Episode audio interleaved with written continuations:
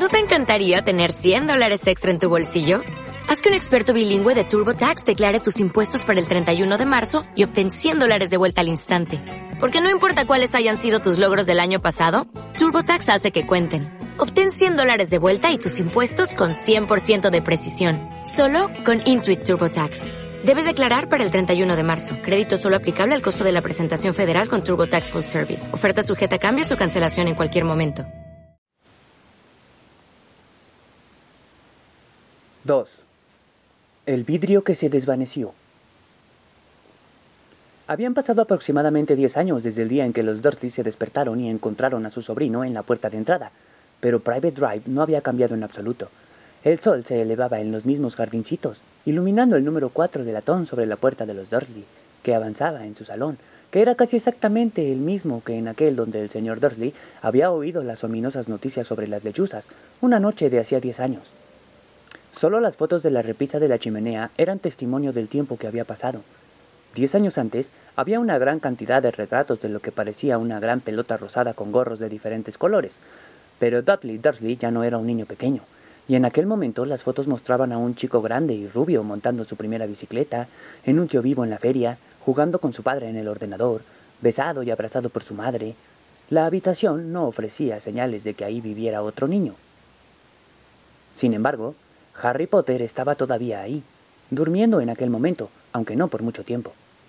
Su tía Petunia se había despertado, y su voz chillona era el primer ruido del día. ¡Arriba! ¡A levantarse! ¡Ahora! Harry se despertó con un sobresalto. Su tía llamó otra vez a la puerta. ¡Arriba! chilló de nuevo.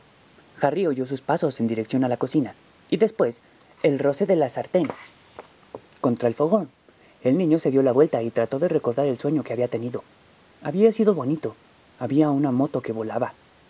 Tenía la curiosa sensación de que había soñado lo mismo anteriormente. Su tía volvió a la puerta. ¿Ya estás levantado? quiso saber. Casi, respondió Harry. Bueno, date prisa. Quiero que vigiles el tocino. Y no te atrevas a dejar que se queme. Quiero que todo sea perfecto el día del cumpleaños de Daddy. Harry gimió. ¿Qué has dicho? gritó con ira desde el otro lado de la puerta. Nada, nada. El cumpleaños de Dudley. ¿Cómo había podido olvidarlo? Harry se levantó lentamente y comenzó a buscar sus calcetines. Encontró un par debajo de la cama y después de sacar una araña de uno, se los puso. Harry estaba acostumbrado a las arañas, porque la alacena que había debajo de las escaleras estaba llena de ellas, y ahí era donde dormía. Cuando estuvo vestido salió al recibidor y entró en la cocina. La mesa estaba casi cubierta por los regalos de cumpleaños de Dudley. Parecía que éste había conseguido el ordenador nuevo que quería, por no mencionar el segundo televisor y la bicicleta de carreras.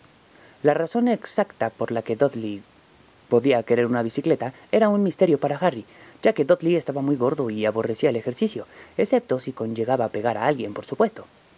El saco de boxeo favorito de Dudley era Harry, pero no podía atraparlo muy a menudo. Aunque no lo parecía, Harry era muy rápido.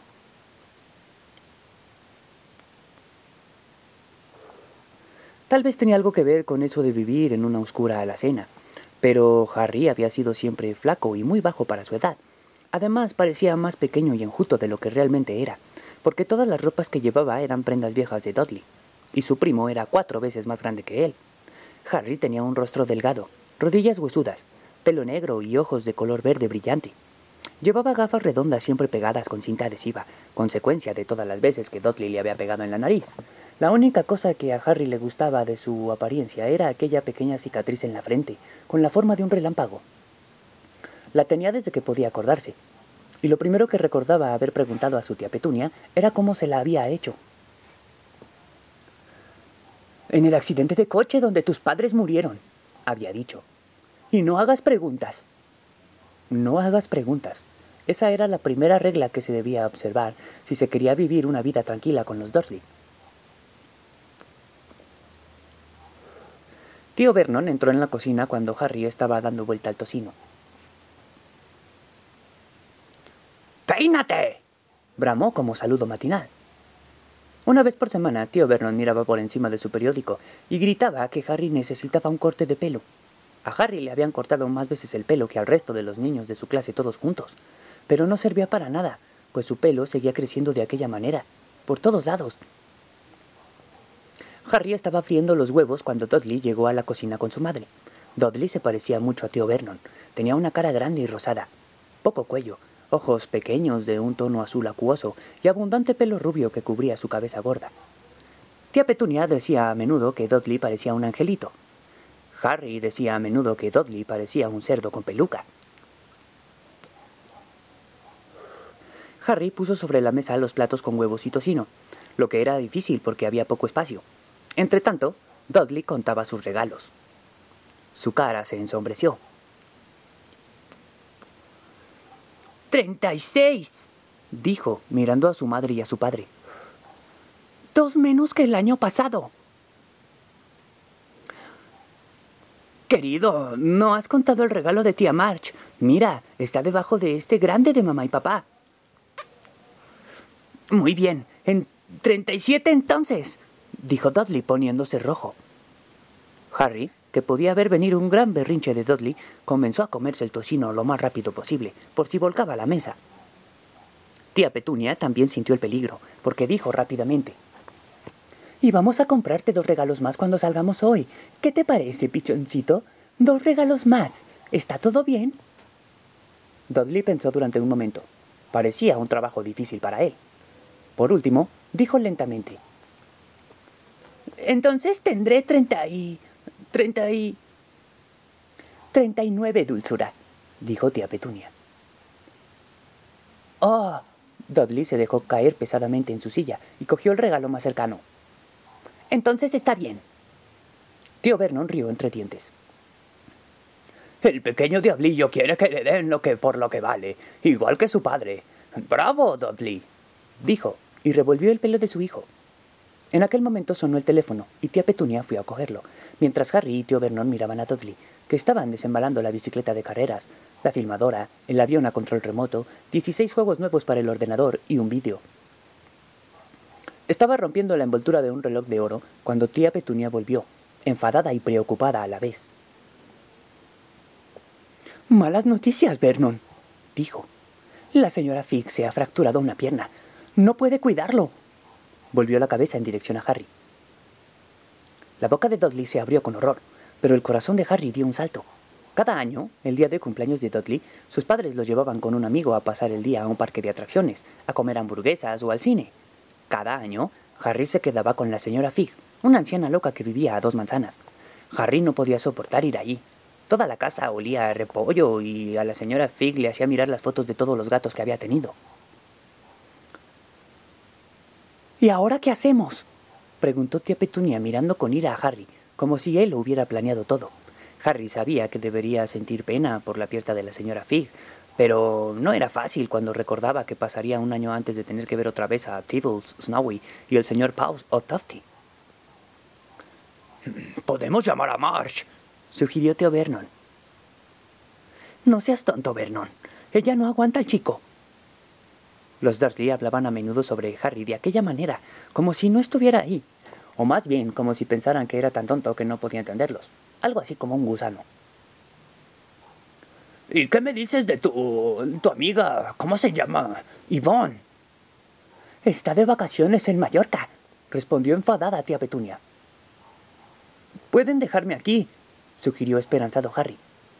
Podría ver lo que quisiera en la televisión, para variar, y tal vez incluso hasta jugaría con el ordenador de Dudley. Tía Petunia lo miró como si se hubiera tragado un limón. ¿Y volvería a encontrar la casa en ruinas? rezongó. No voy a quemar la casa, dijo Harry, pero no le escucharon. Supongo que podemos llevarlo al zoológico, dijo en voz baja tía Petunia. Y dejarlo en el coche. El coche es nuevo. No se quedará ahí solo. Dudley comenzó a llorar a gritos. En realidad no lloraba.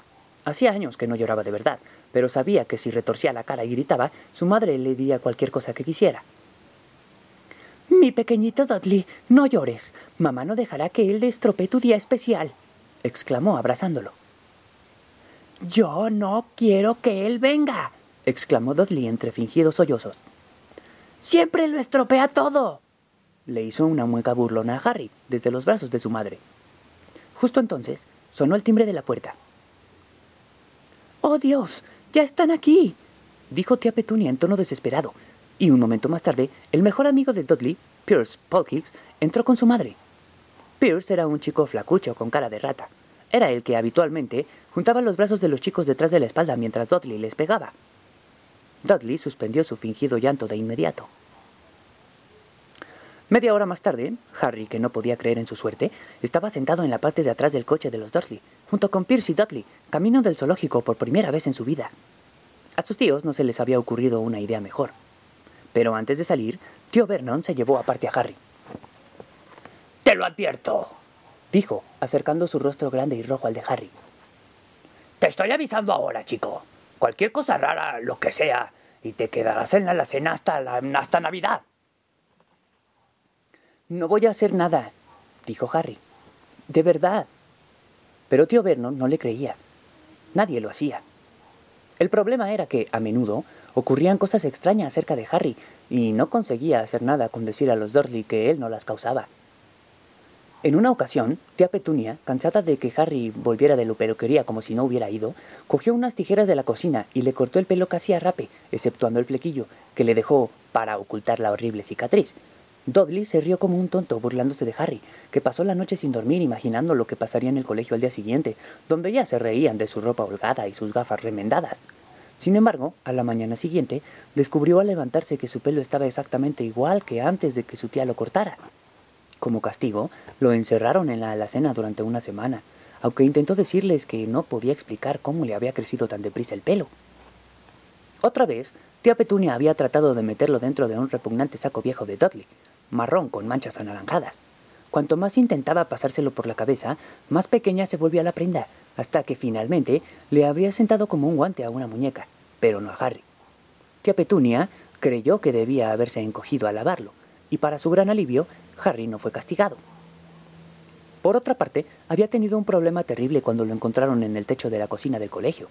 El grupo de Dudley lo perseguía como de costumbre cuando, para sorpresa de Harry como de los demás, se encontró sentado en la chimenea. Los Dursley recibieron una carta amenazadora de la directora del colegio, diciéndoles que Harry andaba trepado por los techos del colegio, pero lo único que trataba de hacer, como le gritó a tío Vernon a través de la puerta cerrada de la alacena, fue saltar los grandes cubos que estaban detrás de la puerta de la cocina. Harry suponía que el viento lo había levantado en medio de su salto. Pero aquel día nada iba a salir mal. Incluso estaba bien pasar el día con Dudley y Pierce y eso significaba no tener que estar en el colegio, en su alacena o en el salón de la señora Fig con su olor a repollo. Mientras conducía, tío Vernon se quejaba a tía Petunia. Le gustaba quejarse de muchas cosas. Harry, el ayuntamiento, Harry, el banco y Harry eran algunos de sus temas favoritos. Aquella mañana les tocó a los motoristas. Haciendo ruido como locos esos tipos, dijo, mientras una moto los adelantaba. Tuve un sueño sobre una moto, dijo Harry, recordando de pronto. Estaba volando. Tío Vernon casi chocó con el coche que iba delante suyo. Se dio media vuelta en el asiento y gritó a Harry. ¡Las motos no vuelan! Su rostro era como una gigantesca remolacha con bigotes. Dudley y Pierce se rieron disimuladamente. Ya sé que no lo hacen, dijo Harry. Fue solo un sueño. Pero deseó no haber dicho nada. Si había algo que desagradaba a los Dorothy aún más que las preguntas que Harry hacía, era que hablara de cualquier cosa que se comportara de forma indebida. No importaba que fuera un sueño o un dibujo animado. Parecían pensar que podía llegar a tener ideas peligrosas. Era un sábado muy soleado y el zoológico estaba repleto de familias. Los Dursley compraron a Dudley y a Pierce unos grandes helados de chocolate en la entrada, y luego, como la sonriente señora del puesto preguntó a Harry qué quería antes de que pudieran alejarse, le compraron un polo de limón, que era más barato. Aquello tampoco estaba mal, pensó Harry, chupándolo mientras observaba a un gorila que se rascaba la cabeza y se parecía notablemente a Dudley, salvo que no era rubio. Fue la mejor mañana que Harry había pasado en mucho tiempo. Tuvo cuidado de andar un poco alejado de los Dursley, para que Dudley y Pierce, que comenzaban a aburrirse de los animales cuando se acercaba la hora de comer, no empezaran a practicar su deporte favorito, que era pegarle a él. Comieron en el restaurante del zoológico, y cuando Dudley tuvo una rabieta porque su bocadillo no era lo suficientemente grande, tío Vernon le compró otro, y Harry tuvo permiso para terminar el primero. Más tarde, Harry pensó que debía haber sabido que aquello era demasiado bueno para durar. Después de comer fueron a ver a los reptiles. Estaba oscuro y hacía frío, y había vidrieras iluminadas a lo largo de las paredes. Detrás de los vidrios, toda clase de serpientes y lagartos se arrastraban y se deslizaban por las paredes y los troncos. Dudley y Pierce querían ver a las gigantescas cobras venenosas y las gruesas pitones que estrujaban a los hombres. Dudley encontró rápidamente la serpiente más grande. Podía haber envuelto el coche de tío Vernon y haberlo aplastado como si fuera una lata, pero en aquel momento no parecía tener ganas. En realidad, estaba profundamente dormida.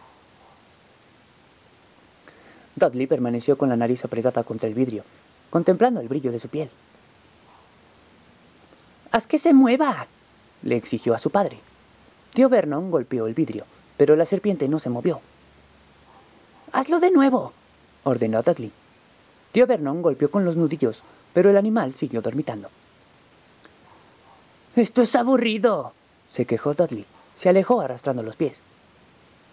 Harry se movió frente al vidrio y miró intensamente a la serpiente. Si él hubiera estado ahí dentro, sin duda se habría muerto de aburrimiento, sin ninguna compañía, salvo la de la gente estúpida golpeando el vidrio y molestando todo el día. Era peor que tener por dormitorio una alacena donde la única visitante era tía Petunia, llamando a la puerta para despertarlo. Al menos él podía recorrer el resto de la casa. De pronto, la serpiente abrió sus ojillos, pequeños y brillantes como cuencas.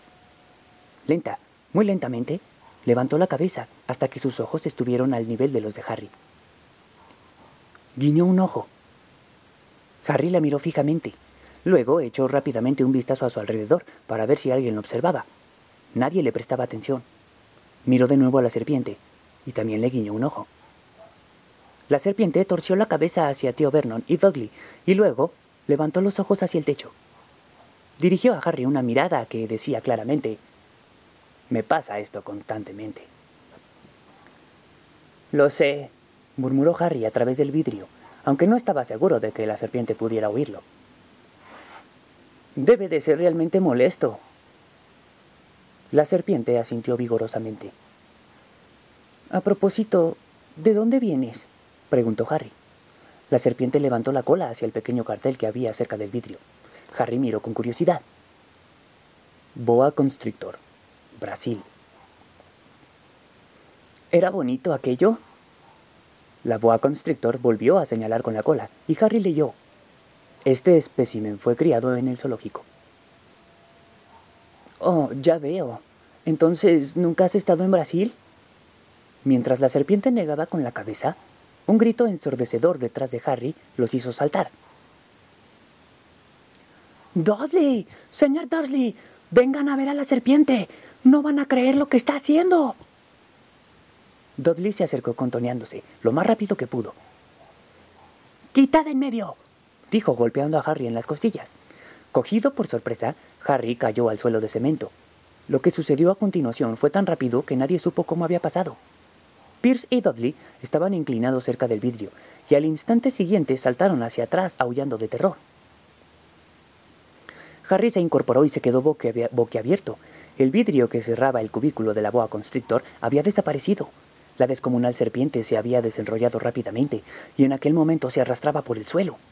Las personas que estaban en la casa de los reptiles gritaban y corrían hacia las salidas. Mientras la serpiente se deslizaba hacia él, Harry habría podido jurar que una voz baja y sibilante decía, Brasil, allá voy. Gracias, amigo. El encargado de los reptiles se encontraba totalmente conmocionado.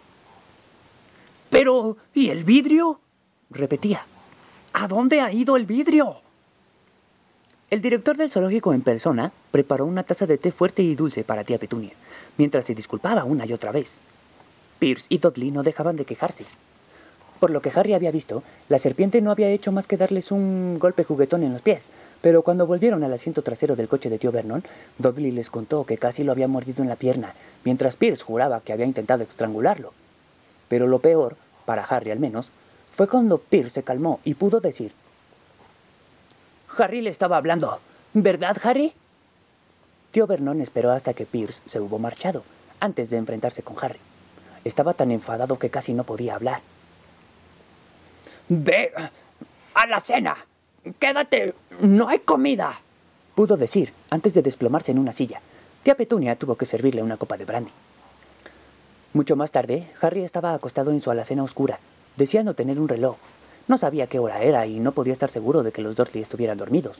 Hasta que lo estuvieran, no podía arriesgarse a ir a la cocina a buscar algo de comer. Había vivido con los Dursley casi diez años, diez años desgraciados hasta donde podía acodarse, desde que era un niño pequeño y sus padres habían muerto en un accidente de coche. No podía recordar haber estado en el coche cuando sus padres murieron. Algunas veces, cuando forzaba su memoria durante las largas horas en la alacena, tenía una extraña visión, un relámpago cegador de luz verde y un dolor como el de una quemadura en su frente. Aquello debía de ser el choque, suponía, aunque no podía imaginar de dónde procedía la luz verde. Y no podía recordar nada de sus padres. Sus tíos nunca hablaban de ellos, y por supuesto tenía prohibido hacer preguntas. Tampoco había fotos de ellos en la casa. Cuando era más pequeño, Harry soñaba una y otra vez que algún pariente desconocido iba a buscarlo para llevárselo, pero eso nunca sucedió. Los Dursley eran su única familia. Pero a veces pensaba, tal vez era más bien que lo deseaba, que había personas desconocidas que se comportaban como si lo conocieran. Eran desconocidos muy extraños. Un hombrecillo con un sombrero violeta lo había saludado cuando estaba de compras con tía Petunia y Dudley. Después de preguntarle con ira si conocía al hombre, tía Petunia se lo había llevado de la tienda, sin comprar nada. Una mujer anciana con aspecto estrafalario, toda vestida de verde, también lo había saludado alegremente en un autobús. Un hombre calvo, con un abrigo largo color púrpura, le había estrechado la mano en la calle y se había alejado sin decir una palabra. Lo más raro de toda aquella gente era la forma en que parecían desaparecer en el momento en que Harry trataba de acercarse. En el colegio, Harry no tenía amigos. Todos sabían que el grupo de Dudley odiaba a aquel extraño Harry Potter, con su ropa vieja y holgada, y sus gafas rotas, y a nadie le gustaba estar en contra de la banda de Dudley. Every day, we rise, challenging ourselves to work for what we believe in. At U.S. Border Patrol, protecting our borders is more than a job, it's a calling. Agents answer the call, working together to keep our country and communities safe. If you are ready for a new mission, join U.S. Border Patrol and go beyond. Learn more at cbp.gov/careers.